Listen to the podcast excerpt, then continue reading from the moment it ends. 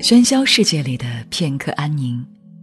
查看本期原文和更多原创内容，请在微信上搜索公众号“文路夜读”。各位好，我是上官文路读书会的主播简宁。从前，无论遇到什么节日，都知道只要说“某某节快乐”便好了。直至某年，突然得知端午节原是一个有着厚重历史的日子。除了屈原投江，还有曹娥救父、伍子胥投钱塘江的传说。于是以后就不再说端午快乐，而只改祝朋友们端午安康。大概所有事物都是这样的发展过程，已知的事物无法再装作视而不见。拿成长这件事来说，再见世故险恶，便无法怀揣一颗天真之心。直到了解了一位作家，才知原来成长未必是一个不可逆的过程。有些人年纪越大，反而越能逆生长，也就是所谓的返璞归真。就拿送礼来说吧，朋友结婚，一辈子的大事，送个什么礼好？多数人不能免俗，都觉得这得送份厚礼，而厚礼之后，也无非就是价值高昂或者比较稀有的意思。而若礼不够厚，就仿佛轻薄了这份感情。但作家汪曾祺有一趣事，也许能给现代人一点其他的思路。作家邓友梅收到汪曾祺的结婚贺礼，拆开一看，是一幅画，《铁干梅花》。树干、树枝都是墨染，梅花是白色的，是所谓腊梅。画中夹着一张纸条，上面写道。你结婚大喜，我没送礼，送别的难免俗，乱涂一画，全做贺礼。画虽不好，用料却奇特。你猜猜这梅花是用什么颜料点的？猜对了，我请吃冰糖肘子。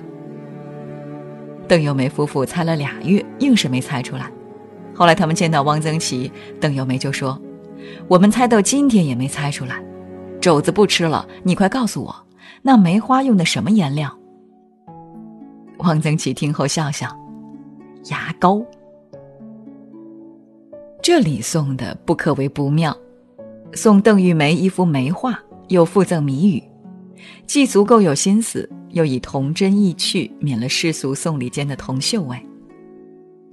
汪曾祺这样的人，仿佛从来无需为人际关系发愁，他这种自然而然流露的童真之举。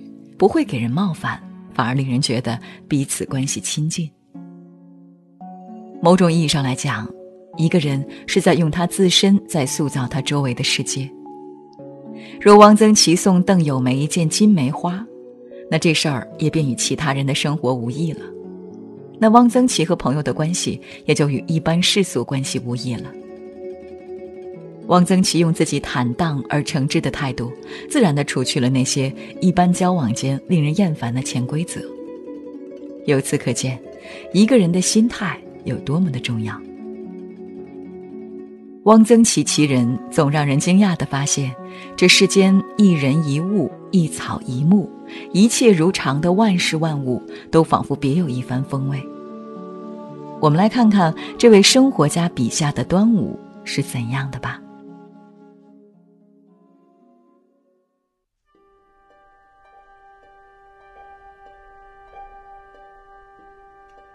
家乡的端午，很多风俗和外地一样，系百所子，五色的丝线拧成小绳，系在手腕上。丝线是掉色的，洗脸时沾了水，手腕上就印得红一道绿一道的。做香饺子，丝丝缠成小粽子，里头装了香面，一个一个串起来，挂在帐钩上。贴五毒。红纸剪成五毒，贴在门槛上。贴符，这符是城隍庙送来的。城隍庙的老道士还是我的记名干爹，他每年端午节前就派小道士送符来，还有两把小纸扇。符送来了，就贴在堂屋的门楣上，一尺来长的黄色、蓝色的纸条，上面用朱笔画些莫名其妙的道道，这就能辟邪吗？喝雄黄酒，用酒或的雄黄在孩子的额头上画一个王字，这是很多地方都有的。还有一个风俗是端午节的午饭要吃十二红，就是十二道红颜色的菜。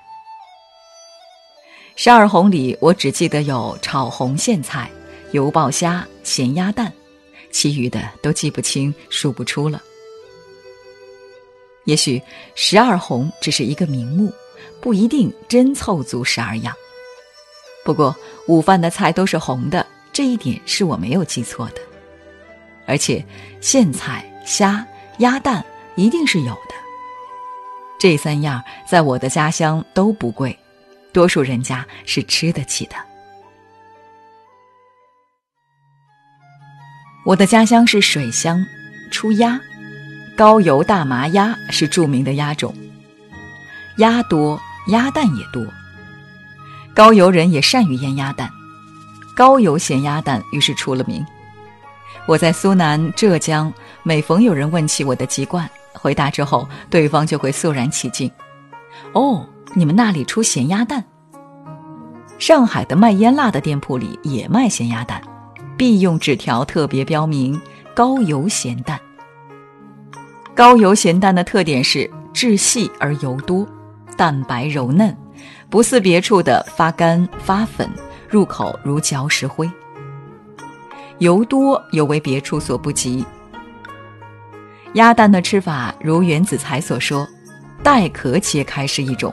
那是席间待客的办法，平常使用一般都是敲破空头，用筷子挖着吃，筷子头一扎下去，吱，红油就冒出来了。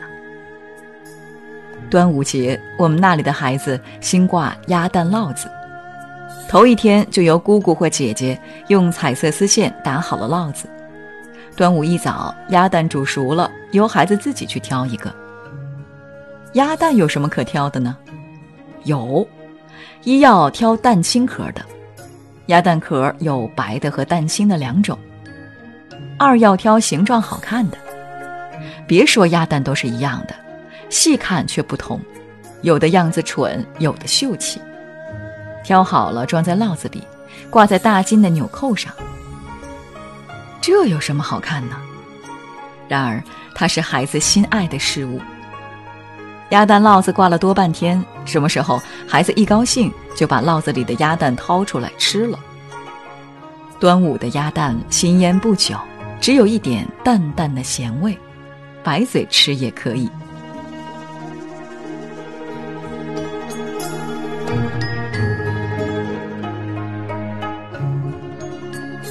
若我们来谈谈端午，兴许就是一条精心拍摄的朋友圈。或者一句“粽子是甜是咸”之类的事实陈述，而汪曾祺谈端午有掌故、有风俗、有色彩、有动态。谈到端午的吃食，有吃法，还有挑法，食物香味几乎要钻出书页来。这除了身为作家文学素养的部分功劳，更多的恐怕还要归功于汪曾祺先生那双善于捕捉生活之美的眼睛。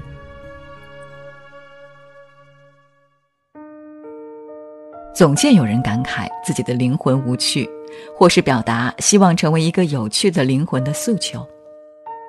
大概所谓的有趣的灵魂，并不是见多了或者手握了世间多少有趣之物而修炼而成，而是源于自己本身的一双能够给生活加料的眼睛。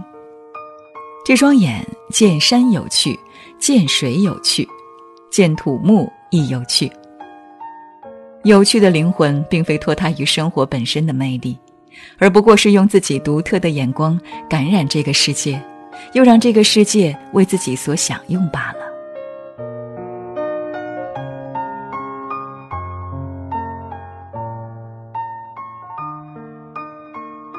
如果你喜欢今天的作品，你可以在微信公众号搜索“文路夜读”查看原文。